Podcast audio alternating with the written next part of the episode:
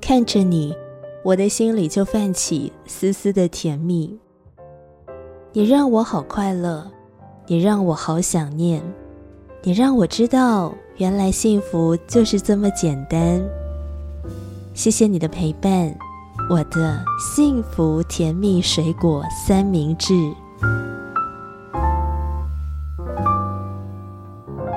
幸福甜蜜水果三明治，我爱你。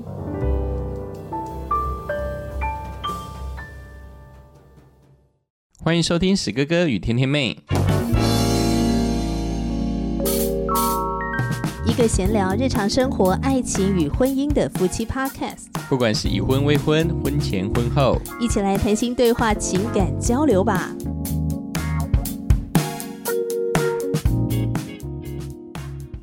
欢迎收听史哥哥与天天妹，我是天天妹。今天史哥哥又不在啦，所以呢，天天妹来当家，邀请到我的好朋友一位料理达人凯来节目中一起来聊一聊他的爱情故事。欢迎凯。嗨，大家好，我是凯。在遇到 Tiffany 之前呢，你有谈过几次恋爱啊？认真的谈的话是一次。然后一次而已哦。对对对，那其他我觉得可能都是暧昧居多。哦，是是是，因为我可能因为自己家庭的关系，所以我嗯对自己比较没有自信，然后可能跟对方都是有好感的，但是我始终没有跨出，就是跨出最重要的那一步，就会觉得对自己的家庭自卑。嗯，对对对，所以我就是都维持在那种。跟对方暧昧的感觉，就是呃，知道彼此互有好感啊，那但是没有去说出，嗯，比如说要交往啦，成为男女朋友的这一个部分，就没有捅破那个纸窗。是是。那你刚刚说在 Tiffany 之前有一任吗？那那一任是怎么来的？就是说你怎么有那个勇气突破那个纸窗，捅破它，然后在一起？我记得那一个也是刚好啊，别人别人说我们蛮适合的，对，那可能就是从这个言语上面，然后再再加上那个大学的时候，嗯，一些相处，哦，对对对，所以就最后就演变成这种结果，就是有旁边的人推波助澜。然后再加上说，你们有一些友情上的基础，算是觉得或许哎，好像对彼此也蛮有好感的，那就交往看一看这样子。那为什么后来没了呀？嗯，后来为什么分手了？因为其实这个这个对象，他原本是自己也有对象的哦，真的哦，对对，这么劲爆。等一下我问你，我们今天要聊的这些事情，Tiffany 都知道吗？哦，他都知道。OK，好，幸好 Tiffany 都知道，所以他不会到时候在听这一节说奇怪，怎么这一段我那嗯在，我不会不会不会，我都有跟他说。OK OK，所以后来就这样无疾而终吗？因为因为那个女生也有她原本的对象，所以你们这样是三角恋哦。应该说他呃原他原本的对象，嗯，可能就是比较比较花心，常常在外面就是跟其他女生有一些互动。暧昧这样，对对对，所以那个时候我是蛮常看到这个女生难过的，嗯，对对，所以我就想说，嗯，好，那我就是我不会让她这么难过，哦，对，所以就这样一头陷进去，是想要安慰她，然后帮助她，陪伴她，对对对，那后来，但是后来就是变成她可能跟她呃原本的对象没有一个好的一个处理的结果，所以就变成嗯，可能。有点两边在拉扯的感觉，甚至到后来，他跟我说他可能前前一段感情已经处理好了，但其实没有，所以呃，让我在这个过程的里面其实也蛮受伤的。所以我后来就是嗯，在大概大学三年级的时候，我就有一点痛下心，就是把这个这一段感情斩掉，这样子。就是觉得再拉扯下去，应该也没什么好结果，快刀斩乱麻吧。更多的是痛苦这样子。嗯，那个感情这样是维持多久啊？就是说你们交往多久？嗯，前应该说，其实这个事情可能是在大一到大三之间，然后前前后后就是有呃没有没有没有在一起，那嗯也有就是在一起的这个时光，但是呃就是大概从大一到大三，就是都有一些拉扯这样子。我觉得男人是不是很容易在帮助一个女人的时候，不小心的爱上对方？嗯，应该说，我那个时候就是嗯，对对方有感情，所以我才会去做这些安慰的举动。对，因为我哦本身如果对呃一个对象没有呃想法的话，我嗯不会去做太多就是让对方误会的举动。哦，了解了，就是你刚好对那个女生当时候也蛮有好感的，是是是，然后再加上呢，她是一个需要被安慰的状况，是所以就会很想要帮助她这样。是但这个帮助到最后呢，自己就进入一个 混乱的感情漩涡里面，好吧，我赶快急流勇退。对。OK，哎，那这样的话，也就是说，你大三那一次分手之后，在遇到 Tiffany 之前的这个过程中，就没有再交女朋友了哦。没有，因为那这样空窗也很多年呢。对我觉得，嗯，这段感情经历，然后加上自己的原生家庭，就让我会产生一种，嗯，好，我接下来要为自己而活，我要追自己的梦，然后我要把我的精力放在我喜爱的事物上面，我就甚至跟自己说我，嗯，我呃这辈子都不会再呃结婚了，我甚至有这样的想法。那时候才几岁啊你？就有这个想法？对，我就想说，嗯，我要就是单身一辈子这样。你遇到 Tiffany 之前的话，应该也才二五二六岁吗？还是几岁？嗯，还是三十了？我遇到 Tiffany 之前，我想一下，那个时候大概是将近七年前，所以那个时候大概二十六岁左右。还这么年轻哎，然后就说要单身一辈子。哦，单身一辈子这个想法是在二十一岁就有了，没错，怎么听起来很悲壮？好像有一点哦。对呀、所以可见真的是很伤心了。我觉得那种那种那种悲壮的感觉，就是感觉到爱人是一件很辛苦的事情。是那我倒不如花时间好好的爱自己，然后追求我自己想要的，你刚刚说的梦想，没错然，后过自己想要的人生，是然后不要被另外一个人纠结在这个感情的里面，这样子。对。那你以前算是一个对感情也比较没有安全感的人吗？会吗？呃，非常没有安全感。非常。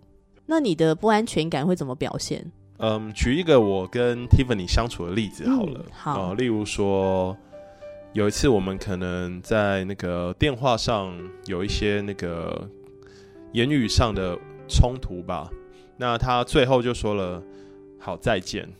那他对他来说，他他的意思是当下就是彼此都可能在情绪上，那我们就先不要讲了。对，那对我来说，这个再见就是好，我们分手吧。哦，就是这么的负面解读，对我来说，哦。那所以你你你后来是事后要跟他理清，说你那个再见是什么意思？哈，你这个再见到底是对，就是在嗯当时的那样子，我觉得呃心理上面可能没有那么健全的一个状态下，我比较容易对一些文字有太过负面的解读。哦，这真的要厘清哎。所以结果你问的时候，他说因为老娘要睡了，我要挂电话。就其实就只是字面上的意思，再见，哦对我们明天再说或怎样。嗯哼哼哼，那这样的话，对以前的交往对象也会有这种情况出现吗？嗯，对以前的交往对象，因为嗯那个时候就是现在那一种比较拉扯的那种感情状态，嗯对，所以我觉得一方面，嗯，这些文字的解读也好，可能从原本的原生家庭的一个不安全感，然后再加上那一段经历，所以导致我最后变成极度的，就是对感情的不安全感。嗯所以在前前一一段感情的时候，可能还没有后来那么严重。哦，而是跟 Tiffany 在一起的时候，反而是一个比较严重的状态，因为那就是你过去加总，然后影响到你现在会对待感情的方式。是，那当然，现在又更不一样了。当然，当哦，然，现在就是改变了嘛，这样。是。那你你跟 Tiffany 你们两个是怎么认识的啊？呃，她是我大学小一届的学妹。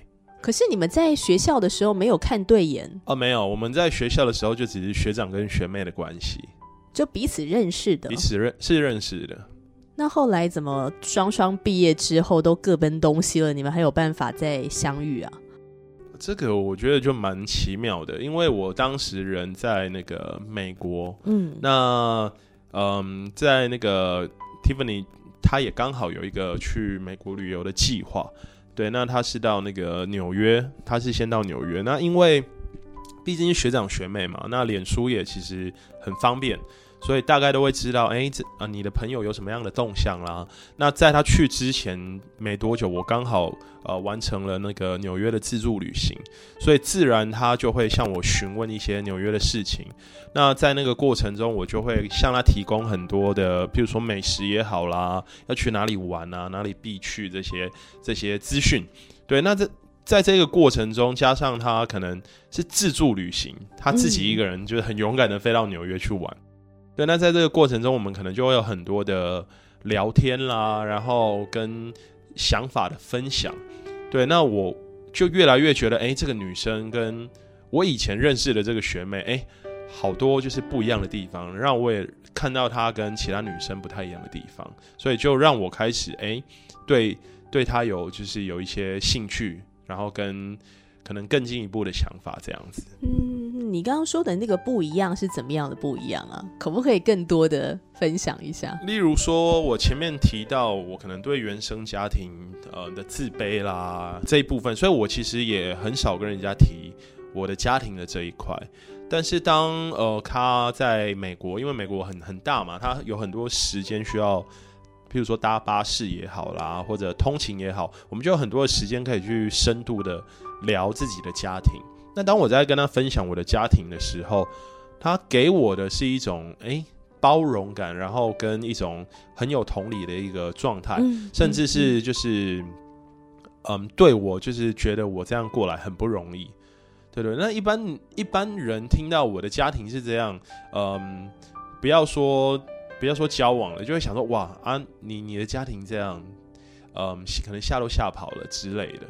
对，那在这个情况下，我会觉得哇，他跟就是给我的反应很不一样。那这是这是第一点。那再来是，我觉得他对很多每件事情都很坦诚。对，这个是我完全没有的。例如说，可能去哪里的时候，他都会跟家人报备啦，然后呃交代如实交代。那对我来说，我好像就是永远都神神秘秘的这样子。所以这个也会让我觉得很不一样，那跟前一段感情也很就是很不一样的一个地方。嗯，所以那时候就对 Tiffany 这个女孩子，嗯，印象是蛮蛮好的，是觉得她很不错这样子。对，没错。嗯，然后甚至对她开始有一些好感，这样。对。那刚才看你提到你的原生家庭，你可以稍微简单分享一下吗？为什么你的原生家庭会对你造成这么大的影响？嗯，因为我我爸跟我妈他们他们的嗯交往到结婚其实是非常迅速的。他们我记得听长辈说，他们是是在那个东京东京的那个街头认识的。那当晚，呃，他们可能就是一起去喝酒啦，然后后来又有进一步的关系。那这一方面是刚好我我的那个姑姑在也在东京工作，所以她晚上下班的时候就看到我当时的我爸跟我妈他们就已经都在一块，然后我我姑姑就觉得大事不妙，因为我妈当时是我姑姑。一样，可能住在同一个地方的，因为台湾人跟台湾人会彼此认识嘛。那我姑姑就觉得不妙，因为我爸以往就是一个风流倜傥的人，然后他可能呃也曾经干过很多让家里很头痛的事情。嗯，对，所以对我姑姑来说，她就觉得嗯，这两个人都在一块，糟糕了。就果不其然，后来没多久，听说就在日本，嗯，怀了我。然后就回台湾结婚。嗯，那当然，在这个过程的里面，他们没有太多的情感基础跟认识彼此，所以他们在呃我的小时候有非常多的争吵，然后再加上他们呃后来又就是呃有染到毒品，对，所以在我跟我妹妹的童年，呃有很多时候是见证就是这一些毒品啊，甚至他们两个人，嗯，还有拿刀。互砍这样子的行为出现，好可怕。对，甚至嗯，当时还非常就是臭跟脏的爱河，嗯嗯嗯我妈也有要带我跟我妹一起跳下去过。那当然嗯我，当然我我是拉着我妹说我们不要跳，所以对我妈就在我们面前这样跳下去。对，那最终我我爸跟我妈还是离婚了，大概在我五六岁的那个时候，那也大概在大概在五六岁的时候，他们就后来双双入狱，就就进监狱去了。所以这个时候是被我姑姑就是把我们我跟我妹带回阿妈家，就是把我们抚养长大。那在长大的这个过程的里面，呃，我爸跟我妈他们就是可能速度就是进出监狱吧。那后来当然他们两个人没有见面，那因为就是小时候，呃，我爸跟我妈，特别是我妈对呃我啊，还有我妹的那一种，可能有时候吸毒之后的虐待行为，然后跟他们呃彼此婚姻关系如此的嗯破裂啦，甚至互砍这样子。会让我在长大的过程中，可能老师在问说：“哎、那爸爸在哪里啊？妈妈在哪里？”我，所以我从小可能就是很习惯的，就是自我防卫。我可能会说，我爸去做远洋渔业啦，然后我妈可能在干嘛啦，就是用谎言这样包装自己的自卑感。那在这样子的一个过程中长大，所以让我有嗯对感情也好啦，对婚姻也好，有很大的不信任。真的是诶，因为毕竟爸爸妈妈他们的关系是这么的破裂，那你就觉得说，那这个世界上真的有真爱吗？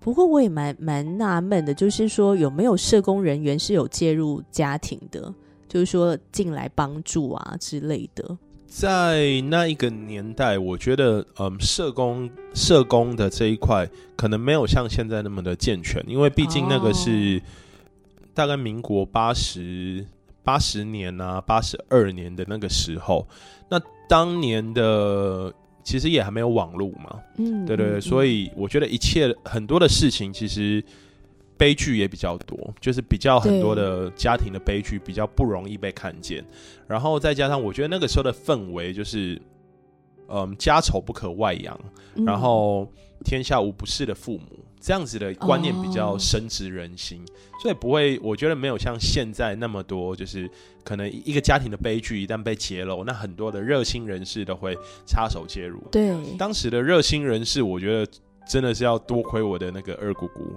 嗯对，如果没有他嗯伸出援手，我跟我妹可能就是，嗯，流落街头吗？或者可能到孤儿院吗？我们也不知道。对，但是回想起来，就是姑姑就是义无反顾把我们带回阿妈家。嗯哇，对，也是很感动。是是，在这个当中感受到那个亲情的温暖。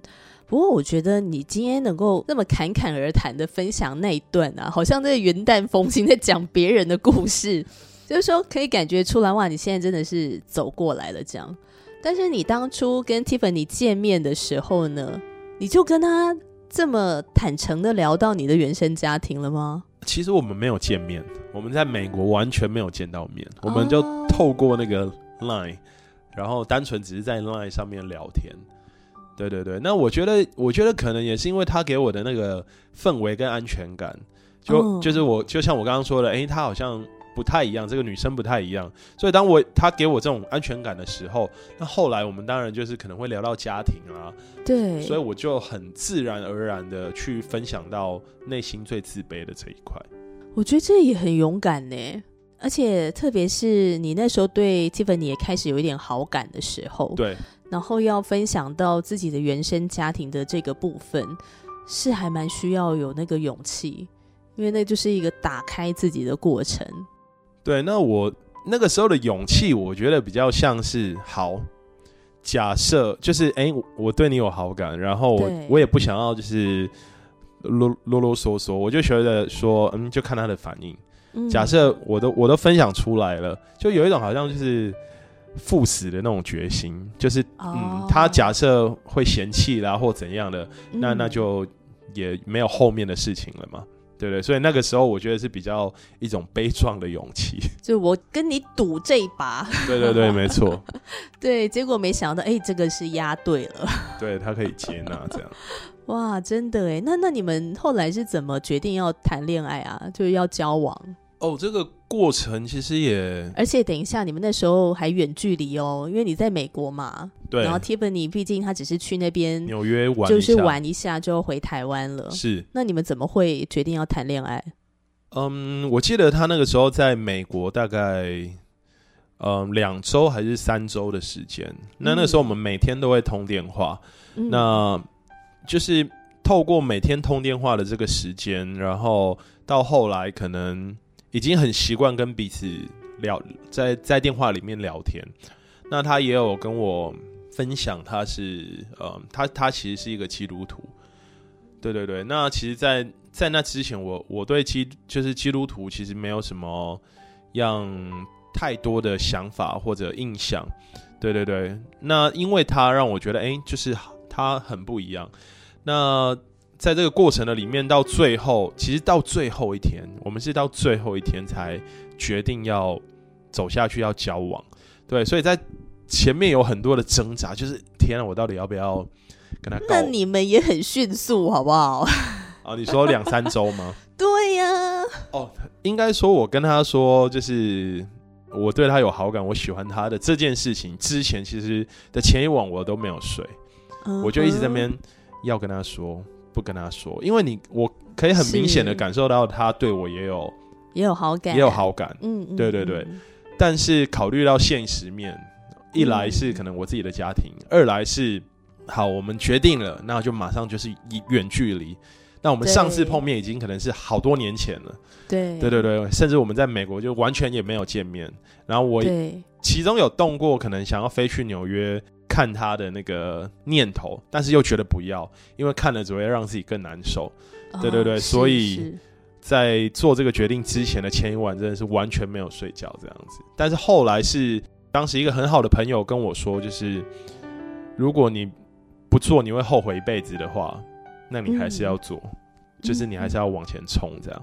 对，所以我就决定好，我要跨出去。所以就在他上飞机，已经上飞机了，准备要飞的那个时候，我才跟他告白这样。这是在演偶像剧吗？怎么那么浪漫呢、哇哦！好像有一点。我觉得 Tiffany 听完他应该很激动吧？就算他表面淡定，但我相信他内心应该是很激动的。是他，他就答应我了。哇！可是真的就像你说的，一答应完之后，马上就面临现实的考验，就是远距离嘛，美国跟台湾又这么远，光一开始他答应完我之后，然后就面临了可能二十几小时的这个飞行，然后你就会 马上感受到那个现实感。哎，等一下，那我问你，那你跟他告白的时候是有面对面吗？没有，是有当面，也没没有当面也没有。，也没有，我们一切都是 你们是怎样云端情人是不是啊？是 是是，哇塞！但是我觉得很妙哎，然后他就答应你了，然后后来你们真的也成为夫妻嘛？对，就结婚了。对所以其实就代表说你们就是有跨越这个远距离的这个这个挑战。是你们两个后来就是在进入交往的时候，因为我觉得距离真的是蛮大的挑战的。虽然很多人说啊，现在科技很发达，可以用视讯啊或干嘛的，但是你视讯跟人真的在你旁边，那个感觉还是很不一样的。当然很多可能嗯可以立即有需要了啊，例如说我们可能难免会受点小伤啊，生点小病。对啊，那在这个时候，其实科技就做不到，你没有办法可对能对送他去医院，你没有办法为他贴 OK 绷这些很多生活呃的琐事。对然后也没有办法，就是把你精心制作的美食给他吃。对，就只能看 脸书上面的图片，没错。真的耶！所以你们这个距离是怎么怎么跨越的？嗯，现在回想起来，我觉得真的是多亏于那个信仰，哦，信仰啊，是怎么说？远距离嘛。那远距离首先要面对的，可能就是我觉得我最大的问题，就是在我自己的自卑跟不安全感的那一方面。嗯，对，就回到前面刚刚说的，我可能会对文字有过多的解读。那当远距离的时候，你有时候没有办法，呃，面对面的去说话，面对面的去把一件事情就是厘清，然后再加上时差，哦，对，所以这件事情可能会有更多的困难。对，可能我在睡觉，他在上班；对他在上班，我在睡觉。那可能有时候只能用留言的。那你也知道，文字是比较冰冷的，所以有时候他可能不是这个意思，但是却会被我解读成这个意思。嗯，对，所以我觉得有一次最关键的是，嗯，他跟我说，那个时候我们在讨论信仰的这个事情，我以前对信仰非常的抗拒。对，那那一次他，我就跟他说，就是呃，上帝又看不到，我为什么要去相信有上帝的存在？那那个时候他他他的回应是，你也看不到。那当下我看我听到他说你也看不到的时候，我 我整个人的那个负面解读直直接拉到最高点，所以就是我心里就会想说，好，所以我我也看不到，那现在是就是不要继续走下去了吗？或者我们要结束这段感情吗？对我来说，我充满了那样子的想法。但是后来他跟我说，你也看不到他的他想要表达的意思，上帝看不到，他依然能够相信上帝，爱着上帝，就像我也看不到，我们从来没有见面嘛，那他也可以相信我，然后并且就是爱着我。哇，那那一个当下，我才发现，哇，原来他想要表达这个意思，所以我的那个想法彻底的被翻转改变，嗯嗯，对，然后嗯也非常的感动。对啊，这蛮感动的。主持人哭点很低，我现在热泪盈眶。我觉得 Tiffany 实在是太会说话的一个女生了。是，嗯，我觉得跟她在一起真的是心肠的会被她有保护的感觉哈。真的，那之后，这个基督信仰究竟在凯跟 Tiffany 你们的爱情故事里面扮演着什么样的角色呢？呃，又带给你们什么样的影响或者是帮助？在下一集的节目中，就再请凯更多的来跟我们分享了。今天谢谢凯，谢谢谢谢谢谢甜甜妹，谢谢大家，大家，拜拜，拜拜。